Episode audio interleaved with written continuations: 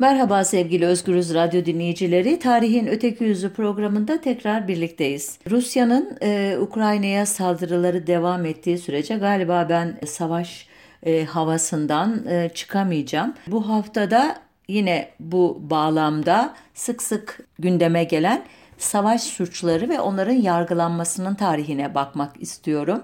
Ee, biliyorsunuz Putin yönetimindeki Rusya Federasyonu ordularının e, Ukrayna'da önce Mar- Mariupol kentindeki bir çocuk hastanesi ve doğum evine düzenlediği hava saldırısı ardından Harkov şehrinde e, parça tesirli bomba ki misket bombası olduğu sanılıyor. Onu kullanması ve sivillerin e, yaşadığı yerleri hedef alması. Yine İngiltere Savunma Bakanlığı'nın iddiasına göre Rusya'nın e, oksijeni içine çekerek dev bir vakum etkisi yaratan termobarik patlayıcıları Ukrayna'da kullandığının e, düşünülmesi ki zaten başında Ukrayna'ya girişi dahil bir saldırı da bulunması dahil bunların hepsinin ileride savaş suçları kapsamında yargılama konusu olabileceği düşünülüyor. Bu konularda Uluslararası Adalet Divanı adlı kurum yetkili çağımızda. Ancak Rusya bu an, e, şeyden mahkemenin statüs anlaşmasından çekildiği için e, yapılacak yargılamada işte suçlamalar ne olursa olsun herhangi bir cezaya çarptırılması falan şüpheli bulunuyor. Başka e, konular da var ama işimiz e, konumuz hukuk olmadığı için oralarda e, durmayacağım. Sizi e, tarihine götüreceğim savaş suçlarının yargılanmasının. O zaman e, göreceksiniz ki e, çok ümitli olmamızı gerektiren bir e, geçmişi de yok bu meselenin. Tarihte bu konuda ilk kez ne zaman düşünülmeye başlamış e, diye araştırdığımda 10. E, yüzyıl İtalya'sında bundan bazı metinlerde görüyoruz. Lordlar ve vasalları arasındaki ilişkileri düzenleyen bazı hukuk metinlerinde bu konunun ele alındığını görüyoruz ki o tarihlerde kilise konseyleri savaşan taraflar arasında hakemlik rolünü üstlenmişler. İşte savaş hukuku diye bir şeyden söz edilirse onun e, kurallarını onlar koymuşlar. Ama tarihte ilk kez tam da savaş suçlarından dolayı yargılanan var mı e, diye baktığımızda ne zaman yargılanmış diye baktığımızda 1474 yılında Almanya'nın yukarı e, Ren bölgesinde askeri vali olan Peter de Hagen Bach'ın e, yargılandığını bu suçlamayla ki e, Tanrı ve insanlık yasalarının ihlali e, imiş suçlama. Bundan yargılandığını görüyoruz.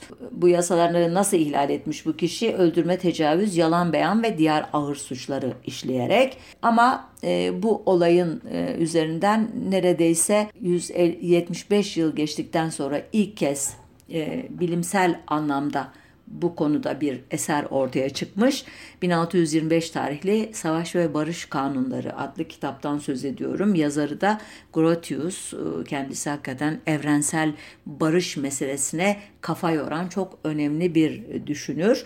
1752 yılında basılan e, Toplumsal Sözleşme adlı kitabıyla Jean-Jacques Rousseau da bu konuda önemli bir durak noktasını oluşturuyor. Dünya vatandaşlığı kavramına çok şeyler katmış olan e, ünlü felsefeci Kant, 1804'tür e, ölümü, bütün rasyonel varlıkların tek bir ahlaki toplumun doğal üyesi olduğunu, dünya barışının da ancak cumhuriyetçi ilkelere göre düzenlenmiş devletler yoluyla barışı korumak amacıyla özgür iradeleriyle bir birlikler kurdukları zaman ve sadece vatandaşların değil yabancıların da insan haklarına riayet edildiği zaman korunabileceğini düşünüyormuş ki günümüzün Birleşmiş Milletleri İnsan Hakları Evrensel Beyannamesi veya Uluslararası Adalet Divanı gibi oluşumları Kant'ın kozmopolitan yasa dediği kavramdan esinlenerek geliştirmiş entelektüel insanlar.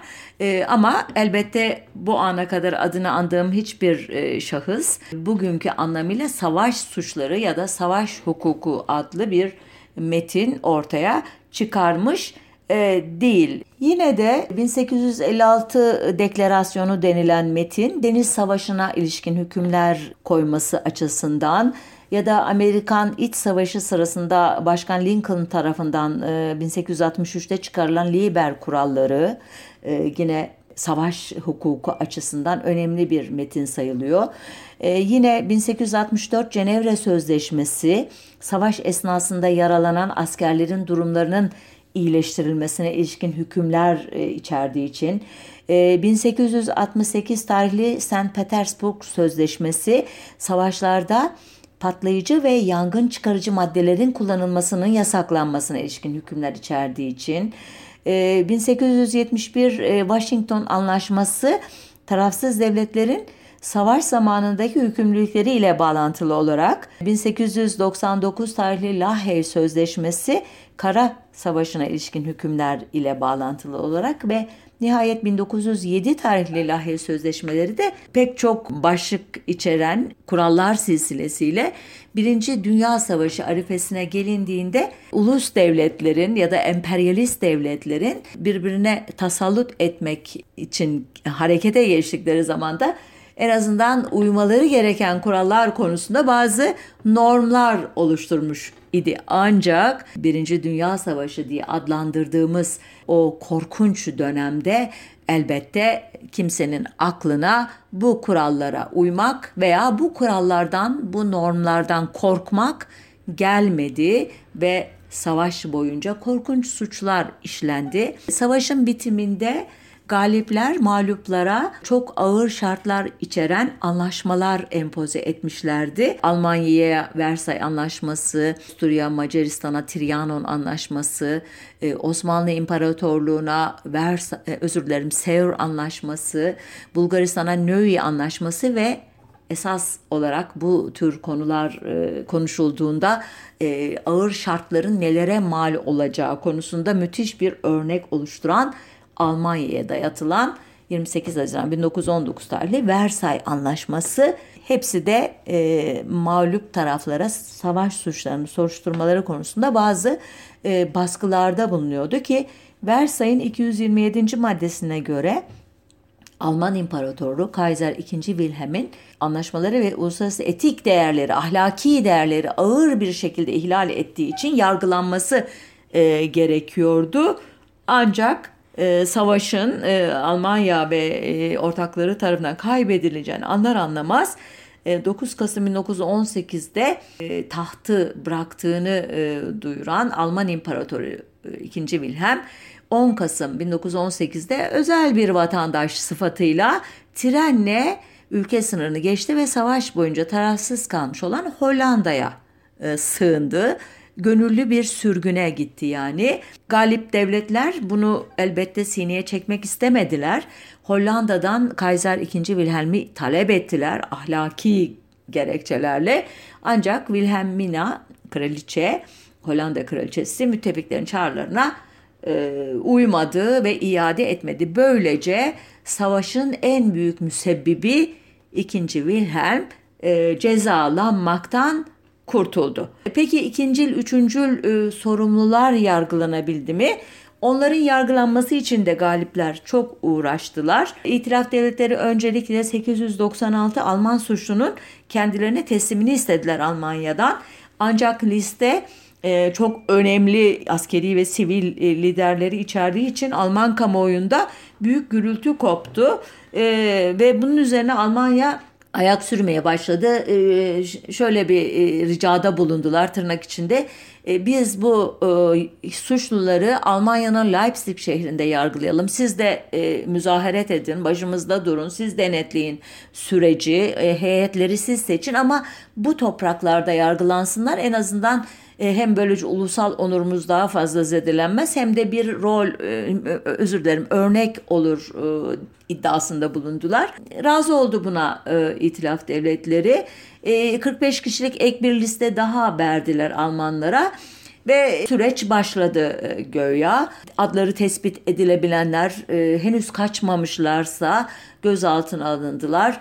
Ancak e, sonunda anlaşıldı ki e, çok büyük ölçüde isim değiştirmiş, ülke değiştirmiş durumda bu suçlular. Tutuklananlar da e, gardiyanların dahi yardımı ile e, öyle diyeyim size o kadar laçka bir e, şekilde e, gözaltına alınmışlardı ki onların da desteğiyle kaçırıldı vesaire. Hatta bu yüzden The Leipzig Travesti e, gibi bir isim taktı İngiliz e, kamuoyu bu yargılamalara.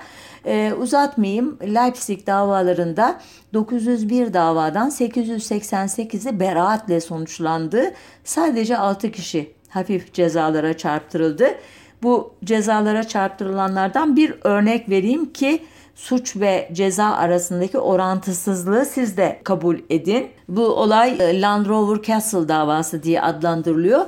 E, iki Alman subayı bir İngiliz hastane gemisini üst makamlardan gelen bir emirle kendileri öyle açıklıyorlar torpilleyip batırmak ve suç delillerini yok etmek amacıyla kurtarma sandallarını da batırmak suretiyle tam 230 kişinin öldürülmesinden suçlanmışlardı ve sadece 4 yıl hapis cezasına çarptırılmışlardı. Bu gerçekten toplu bir ölüm içerdiği için örnek bir davaydı. Burada bile 4 yıl ceza aldıklarına göre diğerlerini siz düşünebilirsiniz. Savaş suçlarına ıı, ilişkin sessizlik 2. Dünya Savaşı'na kadar sürdü ve bundan alınan cesaretle muhtemelen Naziler daha vahim, daha korkunç, daha kitlesel ölçekte bu suçlara bulaştılar. Biliyorsunuz özel olarak saymama gerek yok ama e, Yahudilere, Çingenelere ve engellilere ve e, LGBT e, bireylerine yönelik soykırım diye nitelenecek olan ileriki dönemde korkunç bir e, katliamlar e, zincirine imza attılar. İleride soykırım denecek dedim. Çünkü o tarihe kadar soykırım diye nitelenen bir suç ve ona bağlı olarak ceza belirlenmemişti. Bu e, konunun nasıl ele alındığını bir programda uzun uzun anlatmıştım. Detaya girmiyorum. 1948 yılında soykırım sözleşmesi imzalanacaktı. Dolayısıyla bu suçluların soykırım işledikleri gerekçesiyle yargılanması mümkün olmadı. Ancak işledikleri suçlar savaş suçu diye nitelenecek kadar hafif de değildi. Böylece önce barışa karşı suçlar sonra insanlığa karşı suçlar gibi e, kavramlar ortaya atıldı ve belki de bir e, Roma hukukundan kalma en temel hukuk kuralı olan kanunsuz suç ve ceza olmaz ilkesi ihlal edildi. O tarihte adı konmamış yani suç işlenme tarihinde adı konmamış bir suçtan dolayı geriye dönük olarak yargılandı Naziler. Nerede yargılandılar? Nürnberg mahkemeleri diye anıldı biliyorsunuz bu e, mahkemeler. Bunun e, kararı 15-16 Eylül 1944 tarihli Quebec konferansında kabul edilen Morgenthau planının 11. maddesinde e, karşımıza çıkmıştı. 5 Haziran 1945 tarihli teslim bildirisinin ikinci maddesiyle Alman yetkililer e, savaş suçu işleyen Nazi liderleri müttefiklere teslim etmeyi kabul etmişlerdi.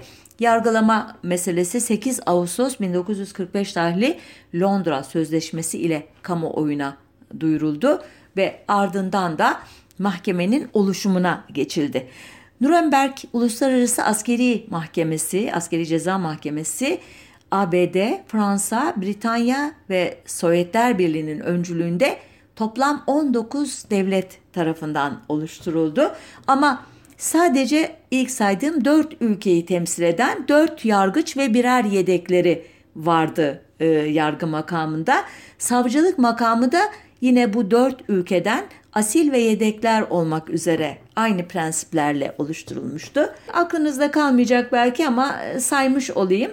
Yargıç heyeti ABD adına Francis Biddle, e, savcı Robert Jackson, İngiltere adına yargıç Lord Justice Lawrence, e, savcı Sir Hartley e, Shawsprose, Sovyetler Birliği adına General Nitikchenko, yargıç, General Rudenko savcı, Fransa adına Donnedieu de Vabre e, yargıç, François de Menton e, savcı ki Şubat 46 sonrası Champetier de Ribes'e bırakacak yerini. Yargılamalar 20 Kasım 1945 ile 20 Mart 1946 arasında yapıldı. Uzatmayayım gerçekten işlenen suçun e, ağırlığıyla e, uygun olmayan bir e, süreç yaşandı. Evet büyük bir ciddiyet içerisinde yürütüldü yargılamalar ama sanık kürsüsünde o kadar az kişi vardı ki ve bunlardan o kadar azı utanç duyuyordu ki gerçekten insanlık adına e, ümitsizliğe düşülecek tarihlerden biriydi süreç ki sanıklardan 11'i hakkında ölüm, 3'ü hakkında müebbet, 7'si hakkında ağır hapis ve 3'ü hakkında da beraat kararı verilerek bitti bu Nürnberg e, süreci ki o on milyonlarca insanın ölümüne neden olan insan sayısı bundan elbette çok çok çok fazla idi. Biliyorsunuz bunlardan bir kısmı savaşın kaybedileceğini anlayınca intihar etmişti. Bir kısmı ismini, cismini değiştirerek e, yer altına geçmişti. Bir kısmı ülkeden e, kaçırılarak veya kaçarak izini kaybettirmişti ki bunlar arasında çok ünlü isimler vardı. E, Hermann Göring e, asılmasına saatler kala zehir içerek kendi hayatına son vermişti. Martin Bormann firarda idi. E, Joseph Mengele e, mahkumlar üzerinde korkunç deneyler yapan kişi hiçbir zaman yakalanamadı. Kendi eceliyle denizde boğularak öldü ve Wannsee kararları denilen nihai çözüm e, diye adlandırdığı Nazilerin Yahudi soykırımını e, veya diğer saydığım grupların imha edilmesi kararının mimarı olan e, Eichmann ise e, biraz sonra biraz daha ayrıntılı anlatacağım ek bir mahkeme ile olağan dışı koşullarda yargılandı. E, Nürnberg'de e, yaşanan bir olay da e, 1915 Ermeni soykırımı bağlamında hem o dönemde hem daha sonradan araştırmacıları epey meşgul etti. Bu e, Nürnberg'e L3 belgesi adıyla e, kanıt dosyasına önce e, konulan bir özel e, toplantının tutanağı idi. Bu e, tutanak Hitler'in Baviera Alplerinde Obel Salzberg denilen sığınağında yapılmış bir toplantının el ile el yazısıyla tutulmuş kaydı idi. İddiaya göre bu toplantı 22 Ağustos 1939 günü Nazi liderleri arasında Polonya'ya saldırı planlarının ele alındığı toplantıda tutulmuştu. E, vaktim olsa uzun uzun anlatırım. Aslında çok ilginç bir metin. Ama o metnin içindeki bazı ifadeler, bazı iddialar ileriki yıllarda bu tutanağın e, sahte olabileceği gibi iddialara e, dayanak e, o, oluşturdu. Ama Nürnberg'den sonra bu konunun izini süren araştırmacılar aslında tutanağın otantik olduğunu ve mahkemeye ulaşmasının da e, normal yollardan olduğunu ispatladılar ama bu o gün dikkate alınmadı. Bu uzun girişten sonra bu tutanakta tutanak niye önemliydi diye kısa bir özet yapmam gerekirse o konuşma sırasında Hitler adamlarına e, Polonya için ve Polonya halkı için düşündüğü korkunç e, planı açıklıyor ve o e, uygulamaktan bu planı çekinmeyin, endişe etmeyin. Size kimse hesap soramayacaktır. Nitekim 1915'te Ermenilerin başına gelenleri bugün kimse konuşuyor mu? Kim hatırlıyor onlara yapılanları diyerek tarihin belli bir döneminde işlenmiş korkunç bir suçun bir süre sonra unutulabileceğini ve bu açıdan Ermeni soykırımının Osmanlı İmparatorluğu'nun e, itaatçı kadrolarının imparatorluğun Ermeni tebaasına yönelik olarak işlediği bu korkunç suçun dahi unutulduğunu ama kendi hafızasında yeri olduğunu ima ediyordu. Ermeniler bu konuda çok e, heyecanlandılar. Bu belgenin de Nürnberg'de uzun uzun ele alınmasını istediler ama biraz önce kısaca anlattığım gerekçelerle nasıl elde edildiği, e, dosyaya nasıl girdiği konusundaki şüphelerden dolayı e, kanıt değeri kazanmadı bu e, belge. Zaten Hitler intihar ettiği için yargılanmayacaktı. Ona e, yönelik bir ek suçlamayı da gerektirmediği için yani böyle bir belgeye ihtiyaç duymadığı için bu konu o zaman e, savuşturuldu bir anlamda. Yine Nürnberg süresin e, sırasında ya da onun bitiminden sonra savaşın Pasifik cephesinde işlenen suçlar için oluşturulan bir başka mahkemeden de söz etmek e, isterim size. 19 Ocak 1946'da imzalanan bir statü ile uluslararası hukuk ihlalleri gerçekleştiren Japon lider ve kişileri yargılamak üzere ABD'nin Uzak Doğu Komutanı General Douglas MacArthur'un öncülüğünde oluşturulan Tokyo Uluslararası Askeri Ceza Mahkemesi bu mahkeme. Yargıçları bunun daha fazla sayıda ülkeden seçilmiş.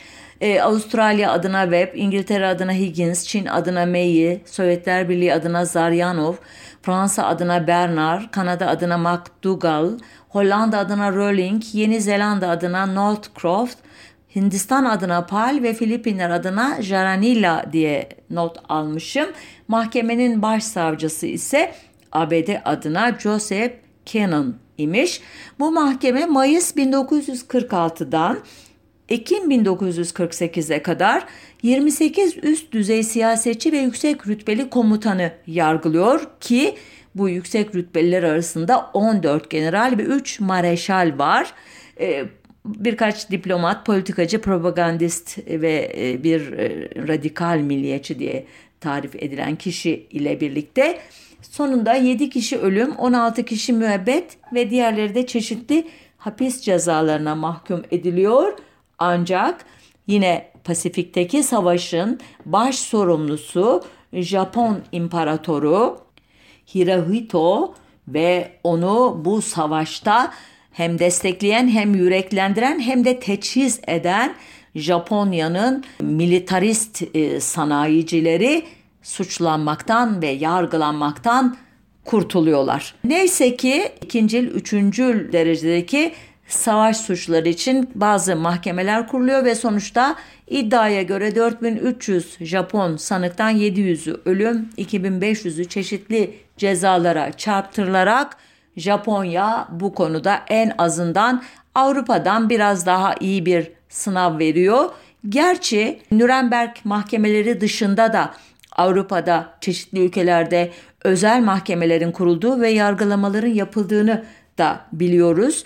Ee, İtalya'da, Fransa'da, Norveç'te, Yugoslavya'da, Belçika, Danimarka, Sovyetler Birliği, Polonya, Çekoslovakya, Hollanda ve Lüksemburg'da e, yerel ulusal e, nitelikte bazı mahkemelerin olduğu ve 1945 sonbaharından Mart 1948'e kadar 967 davada 3470 kişinin yargılandığı 2857 kişiye de çeşitli cezaların verildiği e, ne dair bir yazı okumuştum. Ama hakikaten hak edenler mi yargılandı yoksa e, dostlar alışverişte görsün diye ya da e, çeşitli nedenlerle politik kin davalarına kurban olanlar mı buralarda cezalandırıldı? Hakikaten e, emin değilim. Şimdi gelelim e, Nürnberg'de eksik kalan yargılamalardan birinin tamamlanış hikayesine. Bu hikaye hepinizin aslında belki de benden de iyi bildiği Ayman davası adıyla geçti tarihe. E, kendisi 1942'de Nazilerin Wannsee konferansında e, dediğim gibi e, karar verdikleri nihai çözümün beyin takımındandı ve uygulayıcısı idi bir SS subayı idi. 1946'da aslında tutuklu iken e, Katolik Kilisesi'nin e, yardımıyla Almanya'dan kaçırılmıştı ve Arjantin'e götürülmüştü. Orada Ricardo Clement takma adıyla Buenos Aires'in San Fernando semtinde Garibaldi sokağında bir evde yaşamaya başlamıştı. Adolf Ayman adlı bu şahıs Arjantin'in e, devlet başkanı popülist Juan Perón'un Nazi hayranlığından ve ülkesinin ekonomik, siyasi, askeri kalkınması için Almanya'ya bel bağlamasından e, yararlanmıştı. Onun e, bu sempatisini kullanarak bu ülkeye gelmişti ama Arjantin e, Eichmann'ın dışında da pek çok kişiye, pek çok Naziye, savaş suçlusuna ev sahipliği yaptı. Maalesef e, belki bir gün bu yüzden Arjantin'in de en azından sembolik olarak yargılanmasında yarar var. E, gelelim Ayhman'a. Arjantin'den e, İsrail'in istihbarat servisi Mossad'ın ajanları tarafından gizli bir operasyonla çıkarılıp e, İsrail'e Kudüs'e getirilen e, Adolf Eichmann 11 Nisan 1961'de yargılanmaya başladı. Mahkeme heyeti 3 yargıçtan oluşuyordu. E, yargıçlar da savcı da yeni e, kurulan İsrail devletinin Holocaust e, kurbanları neslinden gelen temsilcilerdi. Ayman'a 15 ayrı suçtan ithamda bulunuldu. E, bunları uzun uzun anlatmayacağım. E, ancak Ayman savunmasını yaparken e, aslında hiç de antisemit olmadığını, aslında Yahudileri sevdiğini, savaş sırasındaki iddia edilen suçları amirlerinin kendisine verdiği emirlere uymaktan uymak şekliyle işlediğini, yani tek suçunun emirlere uymak olduğunu söyleyerek e, savundu. E, hatta e, ben hiç kimseyi öldürmedim. Sadece üstlerimin emirlerine uydum. Bir makinanın çarklarının sade bir dişlisiydim. E, hatta Yahudi arkadaşlarım bile vardı. 1937'de Filistin'e gittiğimde Siyonizm projesine de hayran kalmıştım. Hatta bana Siyonist bile diyebilirsiniz demeye kadar götürdü işi. Halbuki daha sonradan ortaya çıkan gizli belgelerde Ayman'ın Arjantin'de iken bir gazeteciye en büyük pişmanlığınız nedir sorusuna verdiği cevabın en büyük pişmanlığım Yahudilerin tümünü öldürmemiş olmamdır demek olduğu çok sonra ortaya çıktı. Bu e, yargılamanın ilginç e, yanlarından biri mahkemeyi e, New York dergisi adına izlemekle görevlendirilen Yahudi düşünür Hannah Arendt'in kötülüğün sıradanlığı adlı kavramı bu duruşmalar sırasında e, geliştirmesi ve e, bu konuda da çok önemli bir e, kitap yazması oldu. E, Arendt e, Ayman için o bir şeytan değil sıradan bir kötüdür emirlere uymuştur o kadar demesi elbette felsefi açıdan e, derinliği olan e, bir cümle. Fakat ben doğrusu kötülüğün sıradanlığı ya da sıradan kötülük kavramını e, çok e, sınırlayıcı buluyorum. E, Nazilerin işlediği suçların yine Arendt'in kullandığı radikal kötülük kavramıyla şeytani kötülük ya da e, halk deyimiyle daha iyi anlatılabileceğini düşünüyorum. E, Ayman davası iki yıl e, sürdü. İdama mahkum edildi e, Ayman. Temiz duruşmaları da 22-29 Mart 1962 tarihleri arasında oldu ve e, karar kesinleştikten sonra Ayman'ın karısı Vera İsrail'e geldi ve kocasını gördü son kez ve 31 Mayıs 1962 günü Ramle hapishanesinde gece yarısından hemen önce idam edildi Ayman. İddialara göre son yemeğini yememiş bunun yerine e, İsrail'in ünlü Karmel şaraphanesi tarafından üretilen yarım şişe kırmızı şarabı içmişti idam için geleneksel e, siyah kaput giymeyi de reddetmişti. Ölü, ölmeden önce de Arjant, Almanya uzun yaşa, Arjantin uzun yaşa, Avusturya uzun yaşa. Ben, bunlar benim en bağlı olduğum üç ülke demiş. Tanrı'ya e, bağlılığını ifade etmiş ve son nefesini verdikten sonra da bir fırında yakılıp ertesi sabah yani 1 Haziran'da e, külleri e, İsrail'in karasuların ötesine Akdeniz'e dağıtılmıştı. Bu yargılama belki de e, savaş sonrasının artık e, ne diyelim e, savaşın yaralarının sarılmaya başladığı bir dönemde daha soğukkanlı, daha e, sağduyulu bir şekilde e, konuya yaklaşıldığı bir dönemde gerçekten çok sarsıcı bir örnek idi.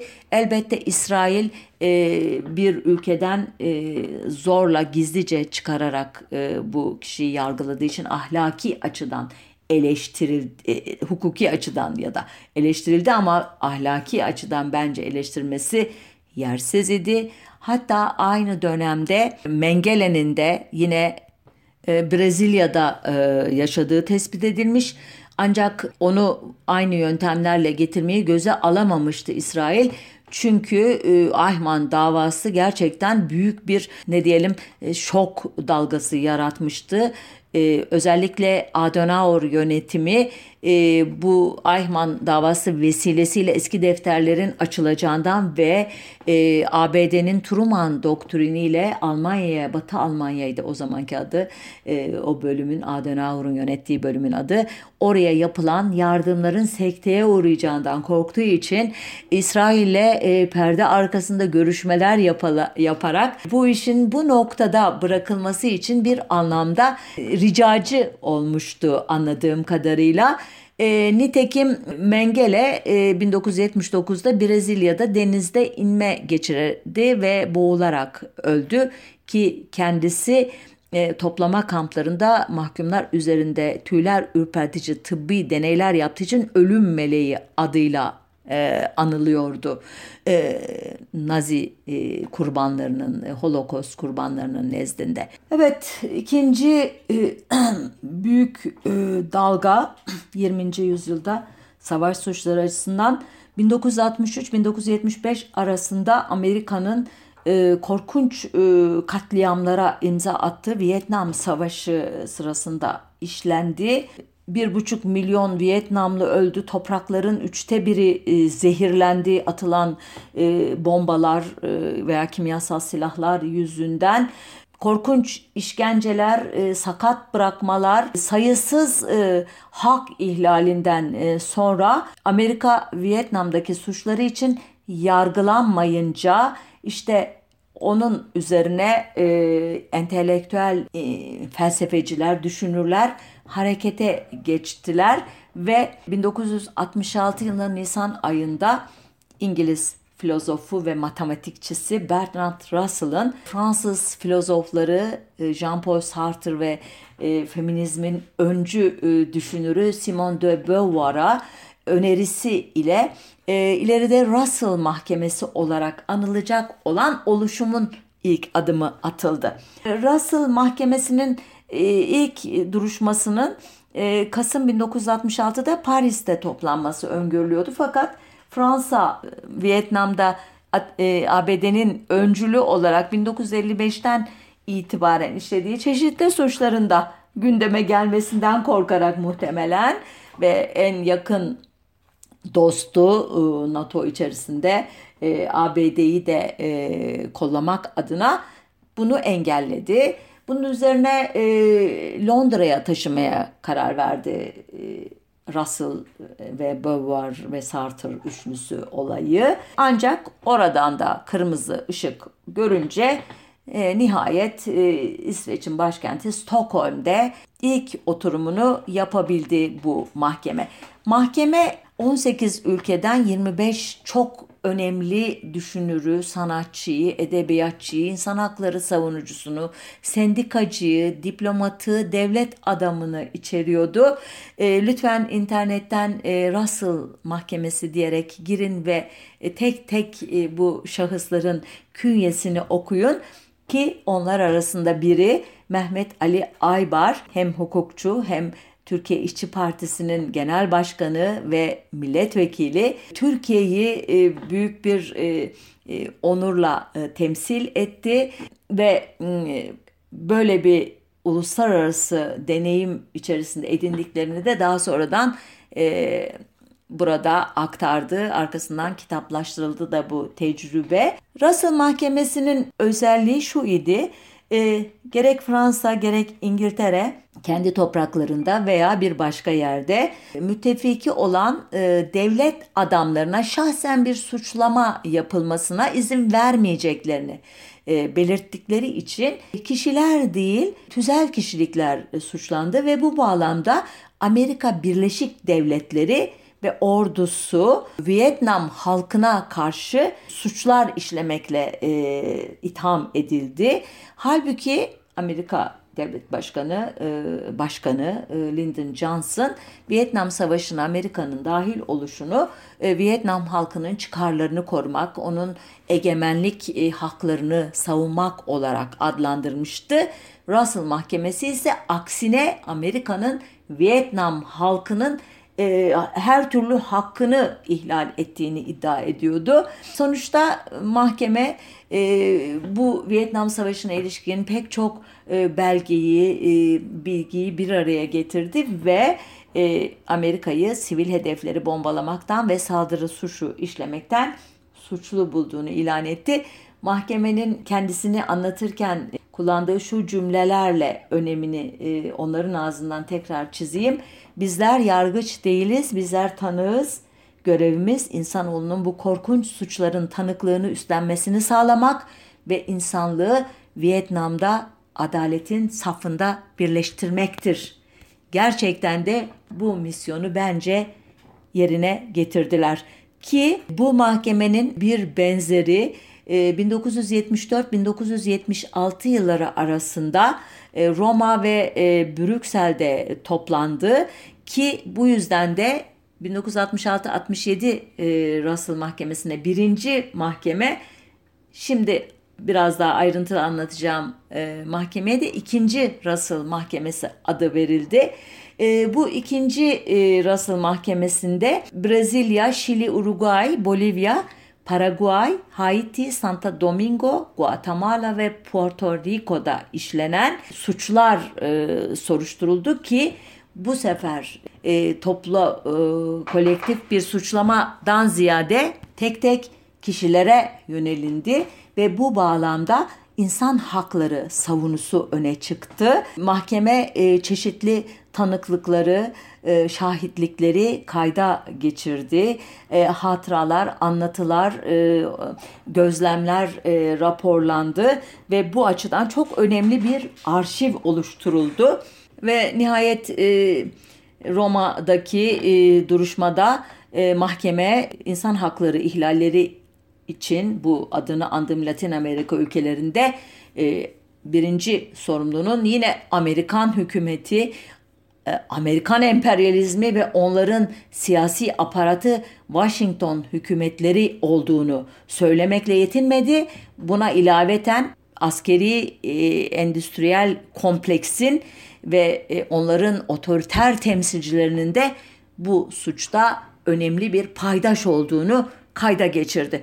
Bu gerçekten çok değerli bir deneyimdi. Ne yazık ki e, o tarihten sonra ya Batı basını ya da liberal basın tarafından ve elbette e, emperyalizmin e, güdümündeki basın tarafından alaya alındı, küçümsendi. Bir entelektüel e, şov olarak nitelendi ya da nitelenmeye çalışıldı ama olaya biraz daha yakından bakanlar aslında bu iki yargılama süreci sırasındaki belgelenmelerin ve e, bu suçların nitelenmesine ilişkin konuşmaların gerçekten e, önemli hukuk metinleri olduğunu görecektir. Nitekim e, bu mahkemelerin bir esintisi olarak belki önce 1991'deki Körfez Savaşı sırasında Saddam Hüseyin ve elbette Amerika Birleşik Devletleri tarafından işlenen suçların sorgulanmaması ve arkasından da 1992'de e, dağılan Yugoslavya'da Sırpların Yugoslav halklarına yönelik e, katliamlarının e, soruşturulmaması üzerine e, konuyu biraz daha ciddiyetle ele almak gerektiğini kabul etti e, çeşitli hukuk uzmanları ve bunun sonucu da 1993 yılında eski Yugoslavya Uluslararası Ceza Mahkemesi 1994 yılında da Ruanda Uluslararası Ceza Mahkemeleri kuruldu. Birinci olaya dair kısa bir bilgi vereyim. Özellikle Birleşmiş Milletler'in 6 bölgeye ayırarak güvenli bölge ilan ettiği Yugoslavya coğrafyasında e, ki Srebrenica kasabasında ya da köyünde 24 nüfus 24 bin nüfusluyken e, sığınmalarla ve e, mülteci akınıyla 60 bin nüfusa ulaşarak adeta bir e, şehir haline alıyor ama e, niteliği itibariyle bir toplama kampı gibi düşünün. Açlık, kıtlık, e, düzensizlik egemen. İşte burada Sırp Devlet Başkanı Radovan Karadzic'in emriyle Ratko Mladic komutasındaki Sırp askerlerin 7000'i aşkın e, Müslüman Boşnak e, erkeğini öldürmesi biliyorsunuz ileride e, Srebrenica soykırımı olarak adlandırılacak.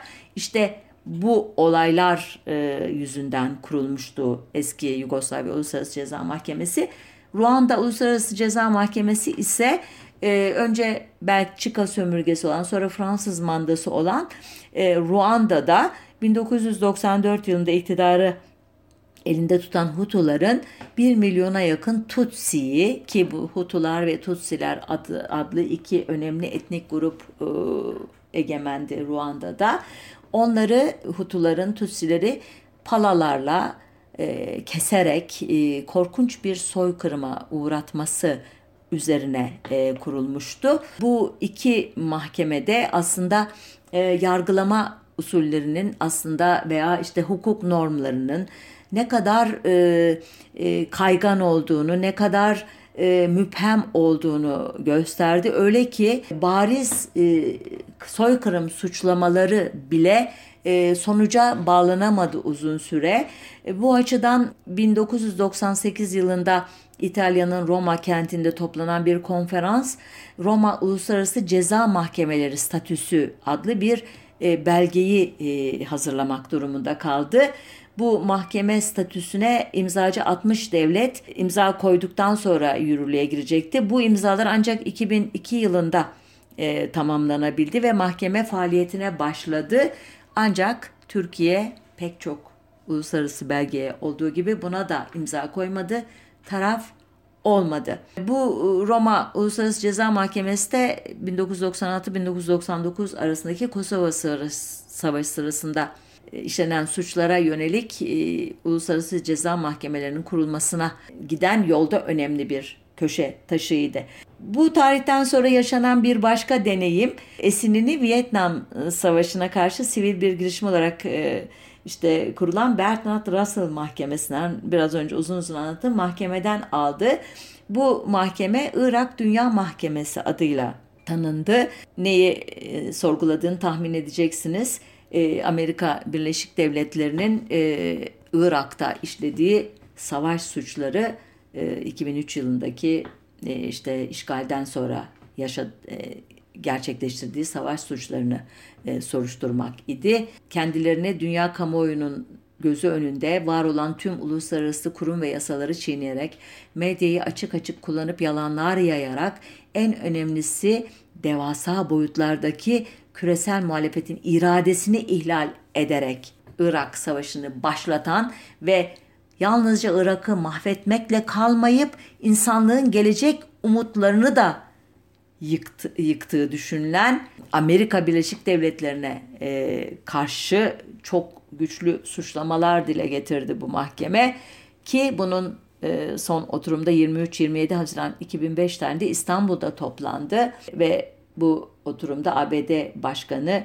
George Bush ile onunla birlikte hareket eden dünya devletleri e, savaş suçlusu ilan edildi. Elbette bu sembolik bir yargılama idi ne yazık ki. Dediğim gibi bu ana kadar anlattığım bütün olaylarda gördüğünüz üzere sadece Nürnberg ve Tokyo yargılamalarından e, sınırlı sayıda suçlu olsa da e, hedeflenen en azından e, işlenen suçu suçla bir nebze de olsa bağdaşan cezalar çıkmıştı. Ama onun dışındaki bütün örneklerde e, ya siyasi otorite e, gereken önemi vermediğinden ya kamuoyu e, hazır olmadığından ya da e, katı hukuk normlarına uymadığı gerekçesiyle hukuk çevreleri tarafından e, ne diyeyim gereken e, direnç gösterilmediğinden savaş suçları işleyenlerin hemen hemen ezici bir çoğunluğu yargılanmadan kendini kurtarmıştı. Son olarak e, 17-19 e, Aralık 2021'de Yine bir Russell mahkemesinin Keşmir meselesi için Saraybosna'nın başkenti e, Saray, e, özür dilerim Bosna Hersey'in başkenti Saraybosna'da toplandığını söyleyeyim. Ama ondan da elbette çok önemli bir sonuç çıkmadı. Başta da söylemiştim günümüzde savaş suçlarının yargılanması Uluslararası Ceza Mahkemeleri ve Uluslararası Adalet Divanı'nın yetkisinde. Bu Uluslararası Ceza Mahkemesi'nin başsavcısı İngiliz hukukçu Karim Han, e, Ukrayna'da e, savaş suçlarının işlendiğine inanmak için mantıklı sebepler olduğunu söyledi ve e, bunları soruşturmak için 39 devletin iznini de aldı. Savcılar hem e, geçmişte hem de devam eden işgaldeki e, savaş suçlarını araştıracaklar kendi beyanlarına göre. Hatta soruşturma için Rusya Federasyonu'nun Kırım'ı ilhak ettiği 2013 yılına kadar gitmeyi vaat ediyorlar. Eğer ciddi bir dosya oluşturabilirlerse suç işlediği iddia edilen kişiler için yakalama emri çıkarmaları ve Lahey'e getirilmesini talep etmeleri söz konusu olacak. Ancak mahkemenin kendi polis gücü olmadığı için şüphelilerin gözaltına ve tutuklanması ilgili devletlerin yetkilisi, yetkisinde. Ancak bir başka ülkede e, yakalanırsa o ülkenin de siyasi otoritesi işin içine gireceği için konu daha da karmaşıklaşacak. Dolayısıyla da bu tablo içinde e, Putin veya Ukrayna'da e, kendi halkına karşı savaş suçu işleyen neo-nazi unsurların yargılanması pek mümkün olmayacak gibi görünüyor bana öyle geliyor. İnşallah yanılırım. İnşallah bu yüzlerce yıllık tarihçe bazı dersler çıkarılmasına ve e, bir suç e, suçun e, cezalandırılmaması halinde benzer bir suçun işlenme olasılığının daha da arttığının farkına varılmış olmasını dilemekten başka bir şey gelmiyor elimden. Ama daha önce söylemiştim galiba Rusya Federasyonu Uluslararası Ceza Mahkemesi'nden de çekildiği için en ağır suçlama da yapılsa e, herhangi bir yaptırım e, gücü e, de olmazsa eğer siyasi açıdan arkasında güçlü bir irade bulamazsa bu e, hukukçular e, işlenen bütün suçlar işleyenlerin yanına her zamanki gibi kar olarak kalacaktır ya da ikincil, üçüncül aktörler günah keçisi yapılarak dosya kapatılacaktır.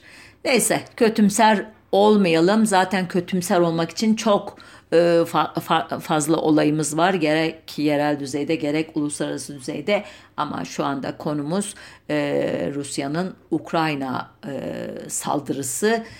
Oraya yoğunlaşan bir programlar dizisi yapıyorum farkındaysanız bir süredir. Dileğim önümüzdeki hafta bambaşka bir konuda sizlerle buluşmak. Burada noktalı virgülü koyayım. Hoşça kalın, sağlıcakla kalın.